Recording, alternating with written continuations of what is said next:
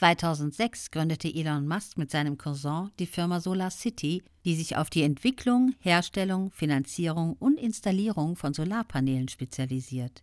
Das Unternehmen wurde 2016 von Tesla übernommen.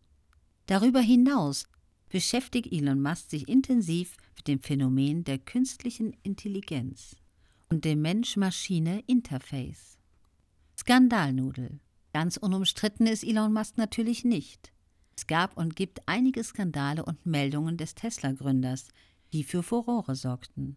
Ob als Marketing-Gag oder als bloße Veröffentlichung seiner Meinung ist nicht bekannt. Beispielsweise rauchte er in einem Interview, welches auf YouTube gestreamt wurde, einen Joint. Dies wurde von vielen als Provokation interpretiert. Wer sich nicht seiner Meinung anschließt, dass Tesla tatsächlich die coolsten Autos herstelle, dem spricht Elon indirekt die Intelligenz ab. Sogar wenn es sich um den Multimilliardär Bill Gates handelt, der sich einen Porsche kaufte und eben keinen Tesla. Auch zu den Corona-Auswirkungen äußert er sich sehr kritisch, da diese es ihm verunmöglichen, seine Produktionsstätten weiterzuführen.